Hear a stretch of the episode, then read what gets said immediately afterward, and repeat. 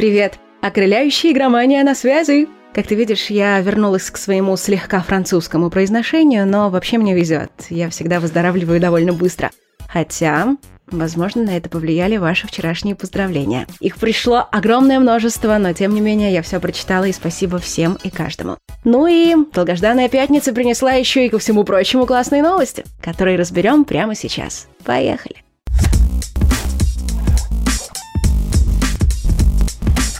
Кажется, Activision намеревается выжить из игроков из серии Call of Duty вообще все возможное. На разработку Black Ops Cold War ушло всего полтора года. И в итоге игроки до сих пор жалуются на недостаток контента. А у готовящейся Call of Duty с подзаголовком «Авангард», как сообщает известный инсайдер Том Хендерсон, дела не лучше. Ее начали создавать пару лет назад, и большая часть этого срока пришлась на пандемию коронавируса.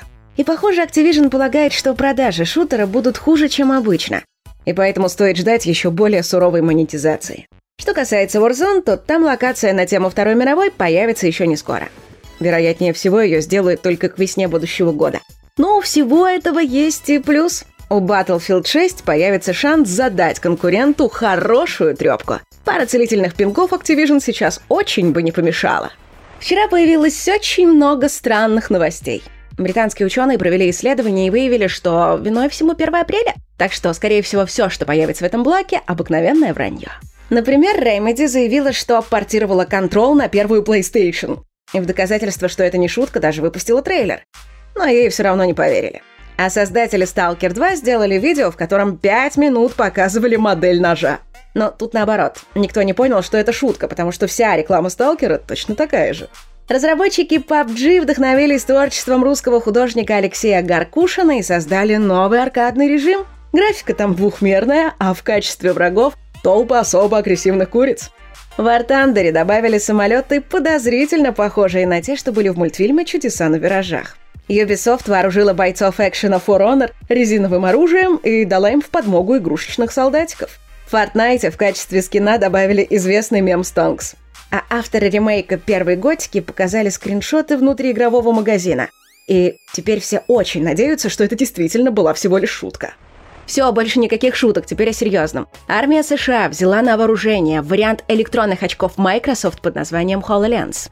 Первые прототипы военные получили еще три года назад, и, похоже, новинка произвела на них большое впечатление – Сейчас армия закупила 120 тысяч штук, общей стоимостью практически в 22 миллиарда долларов. Для сравнения, у нас на эти деньги можно было бы построить 25 атомных подводных лодок типа «Борей». Кстати, некоторые сотрудники Microsoft остались очень недовольны. Мол, мы против того, чтобы наши разработки использовали в военных целях.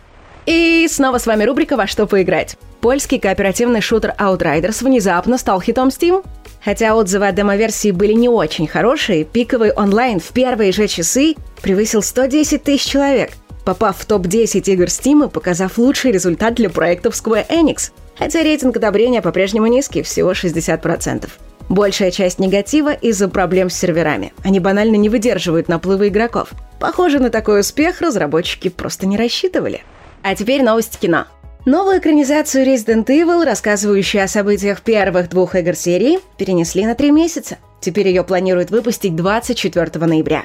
Сериал по The Last of Us тоже придется подождать. Его съемки начнутся только в начале июля и продлятся около 11 месяцев. Так что увидим мы его, ну, самое раннее, к концу следующего года.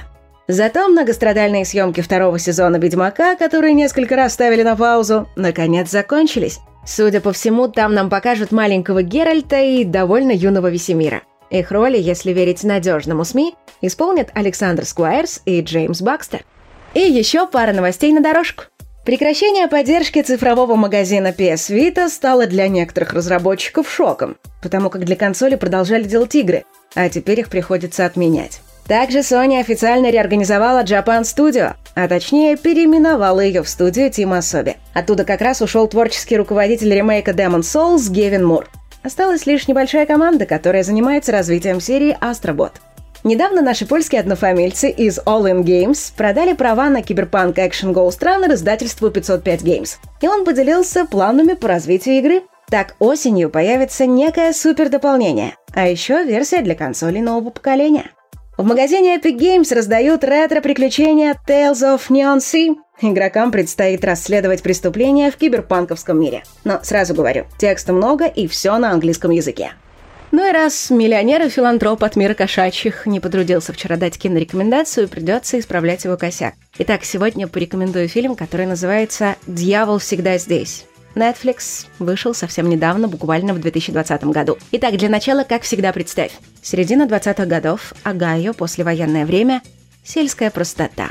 Весь фильм состоит из нескольких душераздирающих историй семей, которые хранят свои порочные тайны. Они связаны между собой и составляют этакую мозаику, которая открывает проблему внутренних демонов. Зрителю предстоит взглянуть на психологию героя через призму лицемерной веры. Типа да, иногда одного крестика недостаточно, чтобы отмолить грехи. Очень хорошая экранизация одноименного романа э, Дональда Рэя Полока с прекрасным актерским составом и какой-то беспросветной атмосферой. Вот если такой атмосферы не хватает в твоей жизни, точно смотри. Ну и в целом смотри. Советую. Но мы увидимся уже во вторник. Береги себя и свою психику и